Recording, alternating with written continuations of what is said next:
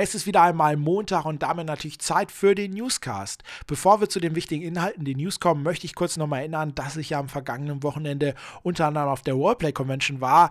Da habe ich zum Beispiel unter anderem die Entwickler von Elex, dem neuen Spiel der Piranha Bytes, getroffen und daraus einen Ausschnitt und viele weitere Inhalte wird es im Specialcast geben. Den hatte ich auch schon angekündigt. Da arbeite ich noch ganz fleißig dran. Freut euch drauf. Morgen, aller spätestens übermorgen wird er online gehen.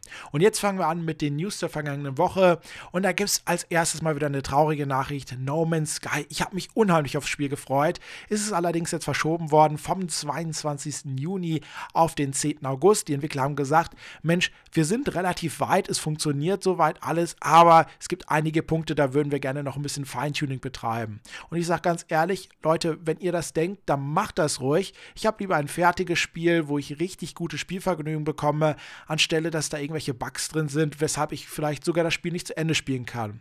Allerdings sehen das wohl offensichtlich nicht alle, denn unter anderem der Gründer des Studios Hello Games, die das Spiel entwickeln, haben eine Morddrohung deshalb bekommen. Da frage ich ganz ehrlich, hallo, was ist mit den Leuten nicht richtig? Ich meine, es ist ein Videospiel. Ja, vielleicht haben sie sich gedacht, oh, endlich kann ich spielen, da freut man sich drauf. Kann ich verstehen. Aber ernsthaft eine Morddrohung? Ich meine, wenn man auf Twitter schreibt, ey Leute, ist scheiße, dass es jetzt verschoben ist, ich habe mich so drauf gefreut, habe mir Urlaub genommen, okay, kann man machen, aber Morddrunk, aber vielleicht seht ihr das ja ganz anders, dann schreibt es in die Kommentare, auch gerne, wenn ihr es genauso seht. Weiter geht's mit einer ganz interessanten Kickstarter-Kampagne, nämlich einem Sandbox-MMO, was auf den Namen Chronicles of Alyria hört. Dabei erstellt man nicht einen einzigen Charakter, sondern eine ganze Dynastie, aus der man an einen Charakter spielt. Und dieser wird in der Zeit wirklich älter werden und auch am Ende sterben. Ist das geschehen, kann man sich einen der anderen Dynastiemitglieder freischalten.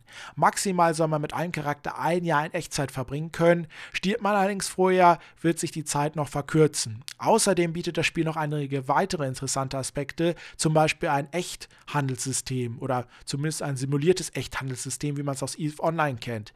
Das bedeutet, dass die Spieler die Waren herstellen und auch verkaufen und dadurch entscheiden, was in der Welt angeboten wird und zu welchem Preis. Das ist natürlich auch nochmal ein ganz interessanter Aspekt. Außerdem soll man auch Gebäude bauen können, also auch die ganze Welt erschaffen können. Darum auch Sandbox MMO.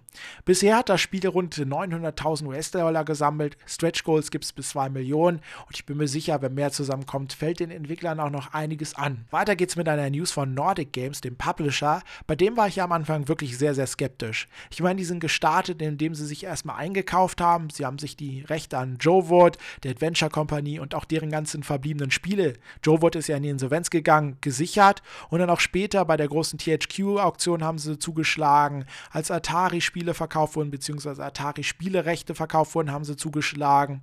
Und da dachte ich am Anfang erst ein bisschen, okay, die kaufen sich jetzt alles, was geht und bringen die Spiele erneut raus, also sie verramschen sie. Aber sie haben gezeigt, dass das gar nicht deren Strategie ist und auch eigene Spiele entwickeln wollen. Mittlerweile sind ja wirklich hochkarätige Titel bei denen in der Entwicklung. Die Gilde 3, Elex, dann The Book of Unwritten Tales ist bei denen erschienen, der zweite Teil. Und nun auch Spellforce 3. Das ist nämlich jetzt angekündigt worden für dieses Jahr exklusiv für PC. Auch das ist ja eine Besonderheit, dass es noch Spiele exklusiv für den PC gibt. Da erstmal ein großes Lob an Nordic Games dass man sowas macht, hätte ich am Anfang wirklich nicht erwartet. Allerdings hat man noch keinen genauen Termin genannt, sondern nur bisher, was das Ganze so ein bisschen bieten wird. Und zwar wird das ein Hybrid-Gameplay bieten, bestehend aus Rollenspiel und Echtzeitstrategiespiel. So ein bisschen, wie man das schon kannte. Ich würde mich freuen, wenn es wieder ein richtig klasse Spellforce wird, so dass man sagt, Mensch, die Marke gibt's noch, da hat man wieder Bock drauf. Das aber dazu, weiter geht's mit einer nächsten Ankündigung und zwar von Ready at Dawn. Wen den wer denn da nichts sagt, ist entweder ein Xbox-Spieler oder hatte Order 8068 verpasst. Das ist nämlich von dem Studio gekommen. Und nun arbeiten die nicht mehr mit Sony zusammen, sondern mit GameStops. Das ist ja diese Kette, die die Spieleläden betreibt. Und da haben wir ja angekündigt in einem der letzten Newscasts, dass die jetzt ein eigenes Publishing aufmachen. Und hier ist jetzt einer derer Partner. Und zwar wird das nämlich Ready Down sein. Und da wird in dieser Woche der erste Titel aus der Zusammenarbeit angekündigt. Ich bin da wirklich überrascht, wie schnell GameStop es geschafft hat, wirklich hochkarätige Entwicklungspartner zu finden. Und da bin ich jetzt echt mal gespannt, wie sich das weiterentwickeln wird. Nicht ganz so gespannt bin ich bei Ubisoft, denn ich hoffe, das wird schnell enden, denn da probiert momentan Vivendi das Ganze zu übernehmen. Zumindest momentan die Tochter Gameloft. Und das ist natürlich schon ein Anzeichen dafür, dass eventuell auch Ubisoft übernommen werden soll. Vivendi ist ja dafür bekannt, viel zu übernehmen und dann teilweise auch ausbluten zu lassen. Ich hoffe, dass es nicht so weit kommt, denn Ubisoft hat sich ja schon öfters gegen eine Übernahme gewehrt. Auch EA hat es ja mal probiert und haben es nicht geschafft. Ich hoffe, Ubisoft bleibt erneut standhaft und schafft es durch andere Investoren, diese Bedrohung abzuwürgen. Weiter geht's mit einer News aus dem Fallout 4-Universum. Vor kurzem ist ja erst der DLC for Harbor erschienen und jetzt kommt endlich der Mod Support für die Konsolen. Ich finde es ein bisschen komisch, dass es gerade jetzt kommt, wo man ja noch so viel zu spielen hat.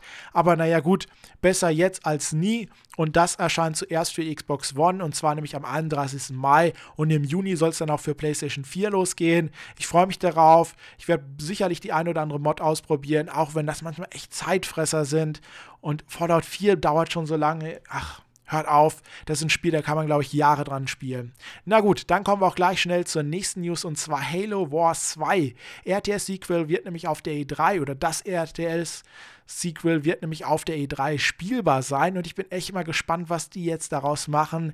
Ich habe mittlerweile so ein bisschen die Befürchtung, dass Microsoft den Sinn für ein richtiges Halo verloren hat und nur noch den verkaufsträchtigen Namen sieht und das einfach ausbluten lassen will. Fände ich sehr, sehr schade.